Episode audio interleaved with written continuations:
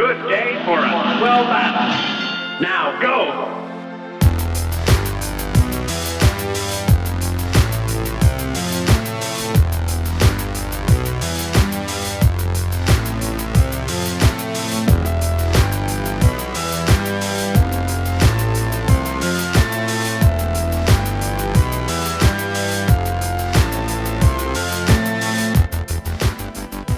Aí, pessoal, tudo certo? Eu sou o Guilherme Pereira e sejam bem-vindos ao episódio 40 do InPixel Podcast, o seu resumão semanal das principais notícias do mundo dos games.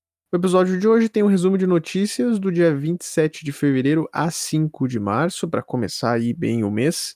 E hoje, o episódio 40, ele traz aí um novo formato pro InPixel, um formato que é parecido com o que eu já venho trazendo aí desde o primeiro episódio, é, mas ele vai mudar só um pouquinho ali. Os episódios eles vão ficar mais compactos, vão ter menos notícias.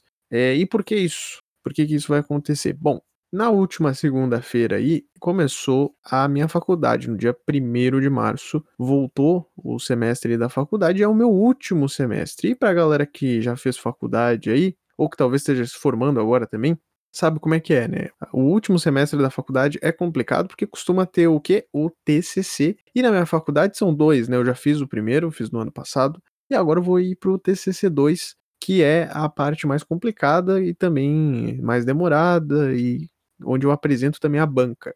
Eu também tenho mais um estágio aí para fazer, que no caso eu vou utilizar o InPixel, né? Que eu já expliquei sobre isso no, no ano passado, no, naquele episódio que eu finalizei em 2020, falando um pouco sobre o podcast e tal, eu revelei lá que eu tô usando o InPixel como estágio, sabe, como projeto próprio. E aí eu tenho mais umas quatro cadeiras também que eu tenho que fazer, além dessas daí. Então agora eu tô com menos tempo para produzir o InPixel, né? Claro que eu tenho horários totalmente diferentes aqui dos horários de aula e tal para produzir, mas igual toma bastante tempo. Então, para ficar mais tranquilo, para mim eu não surtar, provavelmente eu vou surtar esse ano. esse semestre aí né? Mas para não surtar é, de vez, eu vou dar uma diminuída, uma encurtada nos episódios. Eu não sei exatamente se esse episódio vai ficar muito curtinho, eu também vou ir testando o formato, é, esse formato novo, e também é, testando essa questão dos blocos aí. Porque, por exemplo, no episódio de hoje, como é início de mês, tem poucas notícias. Costuma sempre ser assim, né? Ter poucas notícias no início do mês. Então, esse episódio aqui vai ter dois blocos apenas ainda focando nos lançamentos e novidades, falando também sobre o que teve de adiamento, mas depois vai ir pro bloco com os destaques, né? Vai ser mais corrido o episódio, digamos assim. Mas eu vou ir testando conforme o tempo, vocês vão entendendo aí também é, como eu vou fazer isso daí. E eu espero que entendam também, né? Porque que eu tô fazendo isso, né? Mais para me ajudar nisso daí, mas é só o InPixel, tá? O Pixel por Pixel continua normal, sai na última semana do mês, um episódio mais editado e tal, mais elaborado. E é, com essa diminuição aí do, do tempo, diminuição do tempo tá certo, eu acho que tá, né? Com o encurtamento dos episódios, talvez até na semana aí, talvez no meio da semana eu consiga trazer mais unlockeds, não vou prometer, mas eu acho que eu posso trazer mais os unlockeds aí no meio da semana, já que eu vou cortar muitas notícias aí da semana. E aí eu posso trazer uma ou outra notícia aí no meio da semana através do Unlocked. Vamos testando isso daí, né? É, para ver como que vai ficar. É isso, eu espero que tenha explicado bem, porque eu me perco muito. é, lembrando que pode apoiar o InPixel através do PicPay ou Padrim. Tem os planos aí de 1, 2, 5 e 10 reais. Cada um desses planos aí tem recompensas diferentes, como ser citado nos episódios, aparecer no hall dos apoiadores lá do, das redes sociais, ajudar a escolher os temas do Pixel por Pixel, elaborar a pauta do Pixel por Pixel. Então, tem várias coisas bem interessantes aí. Se vocês quiserem apoiar, link na descrição com o PicPay e Padrim. E também lá nas redes sociais também tem o link atualizado com o PicPay e Padrim, aquele link da Bill. E como é início de mês, eu tenho que fazer aqui um agradecimento geral para todo mundo que está apoiando. Então, muito obrigado, Gabriela Rodrigues, Boliveira, João Pegando Fogo, Kilton Fernandes, Ramiro Ramos, Matheus Pereira, Carolina Zanardi, Vinícius Neto e Andresa de Araújo. Muito obrigado, pessoal, por estarem acreditando aí no meu trabalho, me apoiando. E friso mais uma vez aqui que vocês me ajudaram a pagar o microfone, o restante do microfone que faltava 30 reais. Eu paguei por causa de vocês. Então, muito obrigado, gente. Muito obrigado mesmo. Links aí na descrição se tu quiser apoiar também.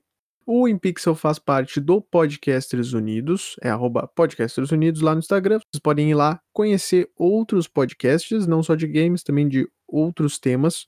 E tu pode ouvir o InPixel através do Spotify, Podcast Addict, Deezer, Apple, Google Podcasts, Castbox, Pocket Casts, Amazon Music, Radio Public Breaker, Anchor e também agora no Cast Hold. Segue aí nas plataformas, na tua plataforma favorita, que isso me ajuda bastante, ajuda a ranquear o podcast, faz com que chegue para outras pessoas. E é isso para a introdução. Vamos lá para o bloco de lançamentos e novidades, que agora não tem mais o giro de notícias.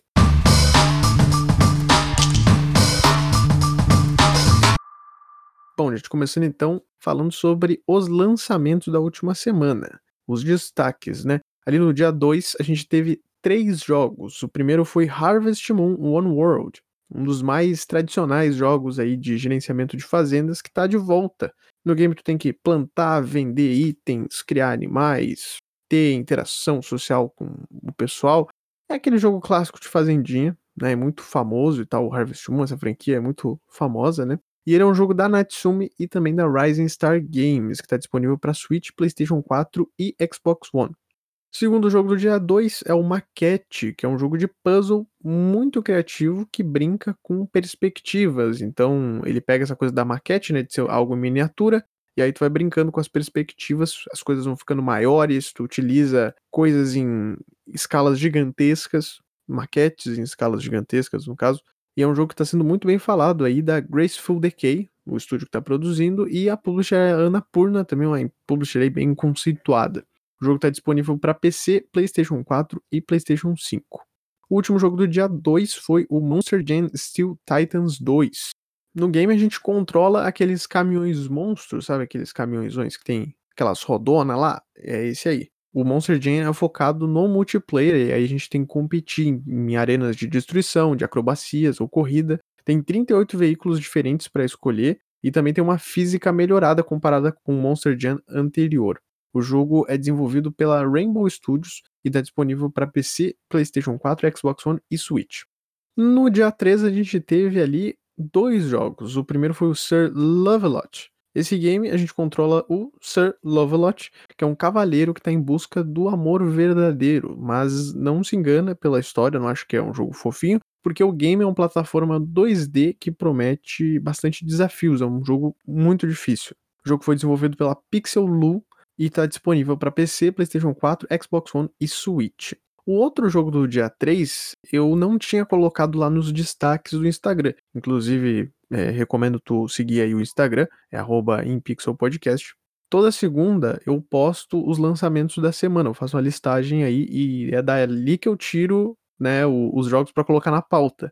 E aí meio que eu vou pesquisando ali os jogos que vão lançar na semana e é meio que uma garimpada, assim, para ver exatamente qual que é o jogo que me parece ser mais interessante. E esse jogo eu não tinha colocado como interessante, né, como destaque na semana, e todo mundo tá adorando ele. Esse jogo tá com ótimas notas, que é o Loop Hero. Então eu tive obrigação aqui, né, de colocar o jogo como destaque, porque tá fazendo muito sucesso. É um jogo independente, e um RPG de estratégia com elementos de roguelike do estúdio Four Quarters e distribuído pela Devolver Digital. De acordo com a descrição lá da Steam, o Lich aprisionou o mundo em um ciclo atemporal e mergulhou seus habitantes em um caos sem fim. Aumente cada vez mais seu deck de cards místicos e posicione inimigos, estruturas e terrenos ao longo de cada ciclo da expedição. E aí, pelo nome e também por ser um, jogo de gênero roguelike, dá pra já entender que tem essa questão aí do looping, que tu volta pro início e se tu morrer também volta pro início, mas tu vai utilizando esse looping temporal aí para poder ir avançando no jogo. E ele é exclusivo de PC. No dia 4 a gente teve o nosso último destaque, que foi o Everhold, que é um game de RPG que une batalhas de ritmo. E cada um dos inimigos que tu enfrenta no jogo muda as regras, as dinâmicas, as mecânicas para combater cada um desses esses inimigos. Inclusive, o jogo lembra muito Undertale. Uh, tanto no estilo da batalha, mesmo que seja diferente, né, do, daquele estilo do Undertale, mas também o estilo gráfico é muito semelhante. E o game ele foi desenvolvido por dois desenvolvedores, que é o Chris Nordgren e George Roca, que não tem nome do estúdio mesmo, só foram esses dois desenvolvedores que produziram o jogo. E o game está disponível para PC e Switch. E esses foram os destaques da última semana. Mas agora a gente tem que falar sobre aquilo. Tem que falar, tem que abrir o jogo aqui para vocês. Jogos adiados, obviamente, não é um episódio do InPixel se não tiver jogos adiados, né? Tem que ter. Mais uma vez tivemos dois jogos adiados. O primeiro game, que inclusive foi até meio que do nada, isso aqui, porque o próximo jogo do Need for Speed foi adiado. E aí, tu deve estar se perguntando como assim um novo jogo de Need for Speed foi adiado? Ninguém tinha anunciado nada. É, exatamente, ninguém anunciou que ia ter um Need for Speed. Tinha rumores. o pessoal falava, ó, acho que vai ter aí. A própria EA, a Criterion também, eles falavam, ó, a gente tá produzindo aqui, mas não foi revelado nada. Não tem imagem, não tem nome do jogo, não tem absolutamente nada. Então é até estranho estar tá falando isso daqui, porque né? Não tinha absolutamente nada sobre o jogo. Tá, mas e aí? O que, que aconteceu? Foi por causa de pandemia? Foi porque atrasou alguma coisa? Na verdade, não, porque o Need for Speed estava com a produção ok. O que aconteceu mesmo, o problema que aconteceu mesmo foi com a DICE na produção do Battlefield. Porque a Criterion tá deixando de lado o Need for Speed, eles adiaram o jogo em mais ou menos um ano, então vai sair só em 2022 para ir ajudar a DICE na produção do Battlefield, que enfrentou é, diversas complicações por causa da pandemia. E, se eu não me engano, agora eu vou estar tá falando talvez uma informação errada, mas se eu não me engano, lança esse ano o Battlefield, o próximo, né, o Battlefield 6. É uma pena, né, que não vai ter o Need for Speed, mas também, né, não teve nada de informação, mas ok. O outro jogo adiado dessa semana foi o jogo de luta Guilty Gear Strive, que foi adiado mais uma vez. Anteriormente ele ia chegar lá no final de 2020, depois ele passou para 19 de abril, mas agora foi passado lá para 11 de junho. Essa notícia foi revelada através do Twitter da Arc System Works, que é a desenvolvedora do game, e eu senti que eles foram bem transparentes nesse comunicado, porque eles falaram que mesmo com a beta que foi aberta né, para os jogadores, eles tiveram bastante retorno positivo, mas eles perceberam que precisavam polir algumas coisas e eles preferiram abrir mais um tempo aí, mais um espaço para eles produzirem o restante para dar uma polida final no jogo e aí sim lançar o game. Então eu, eu senti assim que eles foram bem é, sinceros, ainda mais com esse teste que ajudou bastante né, na produção do jogo. O Guilty Gear Strive chega no dia 11 de junho para PC, PlayStation 4 e PlayStation 5. O pessoal que tiver o jogo no PlayStation 4 e depois for é, jogar o game no PlayStation 5 pode fazer o upgrade gratuito sem custo adicional. E agora sim, a gente vai para as novidades da última semana. Começando primeiramente com notícias de estúdios. No dia 2, a Epic comprou, na verdade revelou que comprou o estúdio de Fall Guys, que é a Mediatonic, ou Tonic Games Group, como também é conhecido, mas é popularmente conhecido como Mediatonic. Não foi revelado exatamente valores, só falaram que é, compraram um estúdio, o Tim Sweeney, CEO da Epic Games, é, soltou um comunicado dizendo que está bem feliz com essa aquisição e que o foco é expandir ainda mais os games da Epic Games, dos estúdios da Epic Games, né? Atualmente, Fall Guys está disponível para PC e PlayStation 4, chega mais para frente para Switch e também Xbox One. E a outra notícia envolvendo estúdios é um pouco é, estranha, complicada de comentar sobre isso daqui, porque, porque, como eu já comentei anteriormente aqui, o Vampiro à Máscara Bloodlines 2, sequência do RPG lá de 2004, é, já foi adiado várias vezes e está passando por alguns processos bem complicados dentro do estúdio, né? O desenvolvimento está bem conturbado. Ano passado teve a demissão do diretor narrativo do jogo, e na semana passada, a Hard Suite Labs, que é um estúdio que pertence à Paradox, que é a publisher do game, é, foi removida do projeto, simplesmente do nada. A Paradox tem uns 33% do estúdio da Hard Suite Labs, então é, não sei exatamente o que aconteceu ali para eles tirarem né, o estúdio da produção, o que é muito estranho. Mas depois desse dessa notícia aí, agora nessa última semana rolou uma onda de demissões dentro da Hard Suite Labs. Por exemplo, a equipe narrativa inteira foi demitida. A equipe inteira foi demitida. Não dá para saber exatamente quantas pessoas foram é, afetadas por essas demissões aí, mas a equipe inteira da parte narrativa foi demitida. Teve gente importante sendo demitida, por exemplo, o Jorgen Michael Limos, que é um cara que participou de, do desenvolvimento de Assassin's Creed Odyssey e Ghost of Tsushima, né? Não necessariamente dentro da Hard Suite Labs, trabalhou né, em outros estúdios anteriormente. No caso, o Ubisoft e a Sucker Punch. Então é muito estranho porque não se trata mais de ah, problema de desenvolvimento por causa da pandemia. É alguma coisa interna que tá rolando dentro da Paradox e também da Hard Suite Labs. É muito estranho, porque não tem é, realmente informações sobre o que, que tá rolando dentro desse estúdio. Pode ser que futuramente a gente tenha mais informações aí, porque tem alguns portais de notícia que tentaram entrar em contato com os funcionários para ver exatamente o que está acontecendo. Então pode ser que saia aí algumas matérias explicando o caso da Heart Suite Labs e também da Paradox e sei lá quando que vai rolar essa questão aí do Bloodlines 2, né? Se vai sair algum, em algum momento. Agora saindo da parte de estúdios, a gente vai falar sobre eventos foi confirmada uma nova edição do Future Games Show, que vai rolar no dia 25 de março. Esse evento aí, ele foi criado ano passado para tapar o buraco da E3, que inclusive eu vou comentar um pouquinho mais sobre a E3 daqui para frente. E foi um evento que, eh, se eu não me engano, durou bastante tempo no ano passado. Teve bastante jogos aparecendo por lá, né? Já que o pessoal migrou da E3 e fez essas transmissões. E é claro, 2020 foi um ano que teve transmissão de tudo quanto é coisa, tudo quanto é desenvolvedora, de publisher aí. E a Future Games Show foi um, um evento aí para cobrir esse, essa lacuna aí do ano, que foi sem E3. A Future Games Show é produzida pela editora Future, que é dona de algumas empresas e também de revistas de games, como a Games Radar Plus, a Computer and Video Games e também a Edge.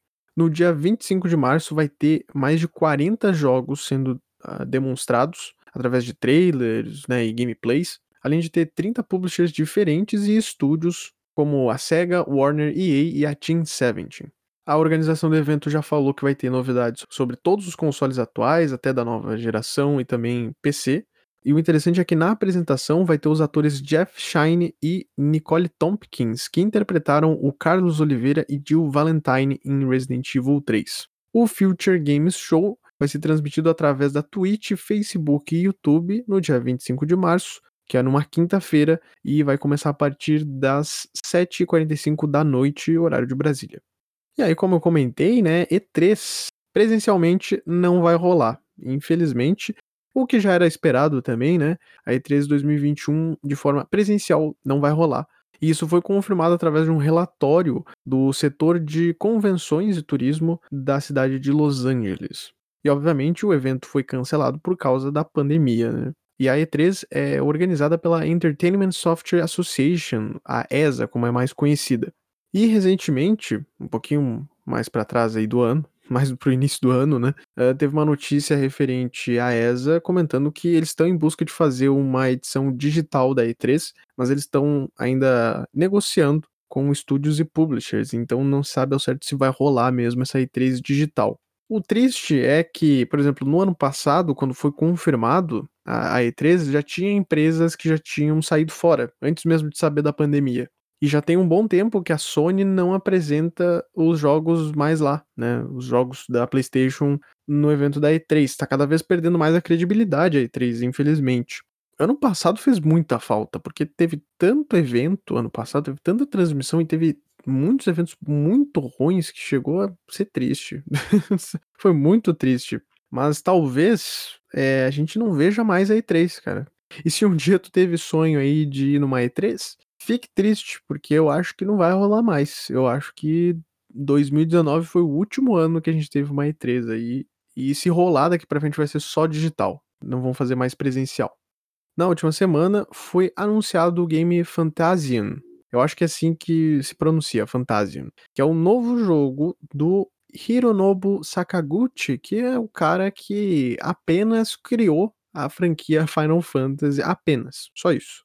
É um game que vai chegar como um exclusivo da Apple Arcade e é um RPG da Mistwalker, que é o estúdio do Hironobu. Como eu comentei, né, o game é um RPG, um RPG japonês, que inclusive está prometendo aí trazer bastante novidades para esse gênero, principalmente mudando alguns aspectos ali de ambientes do jogo e sistemas também de combate. No game a gente controla o Leo, que é o protagonista da história, e ele acorda após uma explosão e ele precisa recuperar as memórias do passado, que ele não se recorda exatamente o que aconteceu. Na descrição da Apple Store diz o seguinte: ao seguir na jornada para recuperar as memórias de Liu, jogadores descobrirão os mistérios da bizarra infecção mecânica que está lentamente tomando tudo que é conhecido pela humanidade.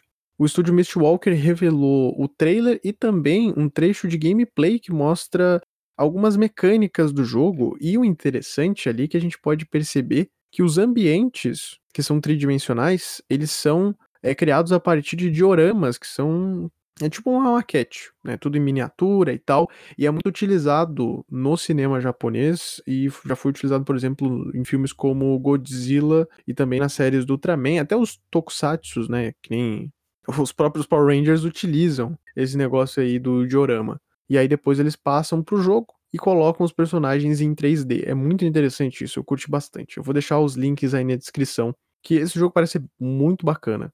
O Fantasian, ele vai chegar esse ano ainda, apenas pro Apple Arcade até então, né? E não tem uma data de lançamento confirmada. E agora para finalizar o bloco, saiu uma notícia aí referente à Nintendo e a um possível Nintendo Switch chegando em 2021, que seria o Nintendo Switch com suporte ao 4K.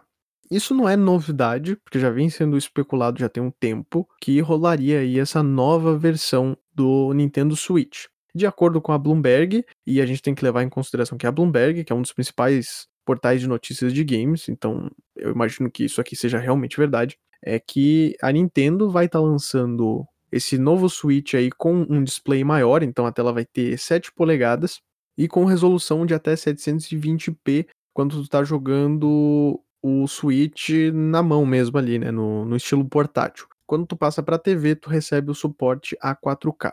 E isso com certeza vai ser uma estratégia do, da Nintendo para competir, não diretamente, né, mas para entrar na nova geração de consoles, já que o PlayStation 5 e o Xbox Series já chegaram aí no final do ano passado e a Nintendo não tinha se manifestado ainda sobre o que, que eles iam fazer. E não que eles precisem fazer algo porque o Nintendo Switch ainda vende muito. Os jogos não, não importam se estão caros, eles vendem que nem água, vendem que nem pãozinho na padaria, que nem eu vi gente falando sobre isso no Twitter. Mas é uma boa estratégia. Espero que seja anunciado em breve esse novo console aí para fazer a Nintendo entrar de vez na nova geração.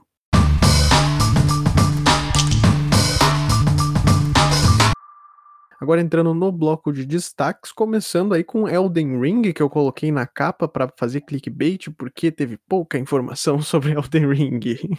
Não sai do episódio, por favor. Fica aí ouvindo. É, tem informação sobre Elden Ring, mas não tem muita coisa não. Que foi um vazamento que rolou na última semana. E para ti que não tá familiarizado ou familiarizada com Elden Ring, Elden Ring é o próximo game de RPG da From Software que é apenas o estúdio que produziu a série Souls. Só também. Só isso. Então, Demon Souls, Dark Souls, Bloodborne e Sekiro aí são um dos últimos grandes jogos aí da From Software. O Demon Souls, o, agora o mais recente, que foi um remake, ele não foi feito pela From Software, ele foi feito pela Bluepoint. E o Elden Ring é um dos jogos aí mais aguardados com certeza. O pessoal tá aguardando muito sobre o game. Ele teve um trailer lá em 2019, se eu não me engano, e ele tem a parceria do George R. R. Martin na produção. Sim, o criador ali de Game of Thrones também tá participando do projeto. Então é um game muito aguardado pelos fãs, principalmente da From Software aí. Só que faz dois anos praticamente que eu não tenho informações sobre o game, e aí a gente teve um vazamento na última semana eu vou colocar o link na descrição, mas eu já vou logo avisando que não tem nada demais. É 7 segundos de. Sei lá, eu acho que nem isso. É muito curto o vídeo que tem no Twitter ali que eu vou deixar para vocês verem. Mas se vocês procurarem em outros locais, eu acho, eu acho que dá para encontrar uma ou outra informação, algum vídeo diferente aí circulando sobre Elden Ring. Esse videozinho que foi vazado aí é um vídeo em baixa qualidade, dá até pra ficar um pouco desconfiado que talvez não seja o jogo, mas eu acho que é. Que mostra um pouco do trailer, do possível trailer do jogo, ou talvez a introdução do game. Não tem realmente muitas informações, mas a gente pode ver ali é, combate, a gente, a gente pode ver um dragão, a gente pode ver uma outra coisinha. uh, não só nesse teaser divulgado aí, mas também em outras imagens que dá para encontrar por aí. Tem trechos de gameplay que foram vazados também, mas esses aí eu não encontrei. E aí eu tô seguindo aqui o, o portal do Jovem Nerd, né? O Nerd Bunker aqui falou que tem um vídeo que mostra um pouquinho de gameplay, que mostra combates, uh, também ambientes abertos, alguns dragões, e tem um narrador falando. Eu apenas posso imaginar o que te incentiva a procurar por Elden Ring. Acho que não há como te convencer muito bem. E é completamente solto. Não dá para saber o que, que isso quer dizer. Então, assim, é, eu acho que em breve vai ter novidades aí sobre o game, até porque já faz dois anos que a gente não tem nada de novidades sobre Elden Ring. Já tá na hora aí da gente ter um trailer oficial, uma data, ou uma previsão, pelo menos, de lançamento, é, os, as possíveis plataformas onde o game vai estar tá sendo lançado. E vamos ver, né, o que acontece aí, vamos ver o que, que a From Software traz pra gente ainda esse ano. Agora, indo para a reta final do episódio, a gente teve a gameplay do jogo It Takes Two, jogo do diretor Joseph Fares, que é da Hazelight Studios, mesmo estúdio que produziu a Way Out e é um estúdio que pertence à EA atualmente. Nessa gameplay a gente tem os 22 minutos iniciais do It Takes Two. O game ele é focado no multiplayer, igual ao Way Out, Tu não precisa ter um amigo que tenha o jogo. Tu pode chamar o teu amigo para jogar através de um passe de amigo que eles chamam lá na EA, mas seria, no caso, o Remote Play da Steam, por exemplo. Para quem não tinha ouvido falar sobre esse jogo, é um game que gira em torno de um casal que tá passando por um momento de dificuldade, tá separando, né, depois de um bom tempo. E aí eles são transformados em uns bonequinhos de lã, estilo os bonequinhos do Sackboy. Lembra até bastante o estilo do Sackboy lá do Little Big Planet. E aí, como o próprio nome do jogo diz, It Takes Two, precisa de dois, os dois têm que cooperar, poder passar as fases e tentar voltar ao normal, voltar a ser um humano novamente. Então ele é um jogo de plataforma 3D que envolve puzzles. E eu gostei bastante da, dessa gameplay, eu achei bem interessante. Espero no futuro poder jogar o game. E o It Takes Two chega no dia 26 de março, tá logo aí, uh, no PlayStation 4, PlayStation 5, Xbox One, Xbox Series e no PC vai chegar através da Origin e também da Steam. E agora para finalizar o episódio, a gente teve o anúncio do game Aliens Fireteam, um novo jogo da franquia Alien, mas agora focando no multiplayer e também na ação. É um shooter cooperativo desenvolvido pela Cold Iron Studios e pela Disney 20th Century Games. Teve um trailer e também uma gameplay de quase meia hora mostrando mais sobre o jogo. O game vai chegar para PC, PlayStation 4, PlayStation 5, Xbox One e Xbox Series entre junho e agosto desse ano. Ainda não foi confirmada uma data. Em Aliens Fireteam, a gente controla um grupo de três Marines, que são soldados do universo dos filmes de Alien, e o jogo se passa anos depois de Alien 3. No jogo a gente vai ter cinco classes diferentes: a Gunner, Demolisher, Technician, Doc e Recon. E cada uma dessas classes aí tem características diferentes, equipamentos, habilidades, né, que a gente pode ir upgradeando com o tempo. Dá para jogar o game no single player, mas eu imagino que deve ser divertido de jogar com os teus amigos, né, e não só com a IA, com a inteligência artificial. A Cold Iron confirmou que vai ter 11 tipos diferentes de xenomorfos, que são os aliens, né? Além de ter os inimigos sintéticos, que são aqueles inimigos que tem no Alien Isolation, que são aqueles androides, e também, de acordo com a Cold Iron, o fator replay vai ser algo bem importante nesse jogo. Porque tu vai poder jogar várias vezes o game e vai ter 30 armas diferentes, muitos acessórios e modificações para essas armas também. A gameplay foi feita pela IGN junto com alguns desenvolvedores da Cold Iron. E ali a gente pode ver um pouco do jogo, né? Do desenvolvimento que eles fizeram até então, e parece estar bem interessante. Não é nada espetacular, mas é um jogo que parece que vai entregar bem a proposta dele. Vou deixar aí os links na descrição do Aliens Fireteam, também do It Takes Two, acho que eu não tinha comentado, mas também vou deixar o link aí na descrição. O Aliens Fireteam chega entre junho e agosto desse ano no PC, PlayStation 4, PlayStation 5, Xbox Series e Xbox One.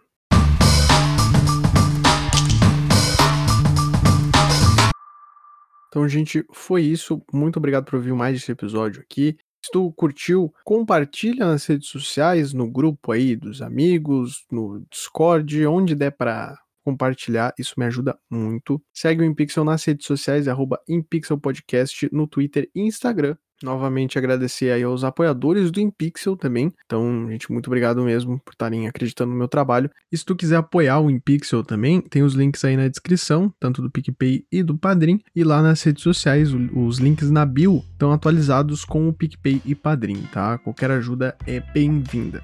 Segue o Podcasters Unidos lá no Instagram, arroba Podcasters Unidos. E é isso, gente. Valeu, se cuidem e até o próximo episódio.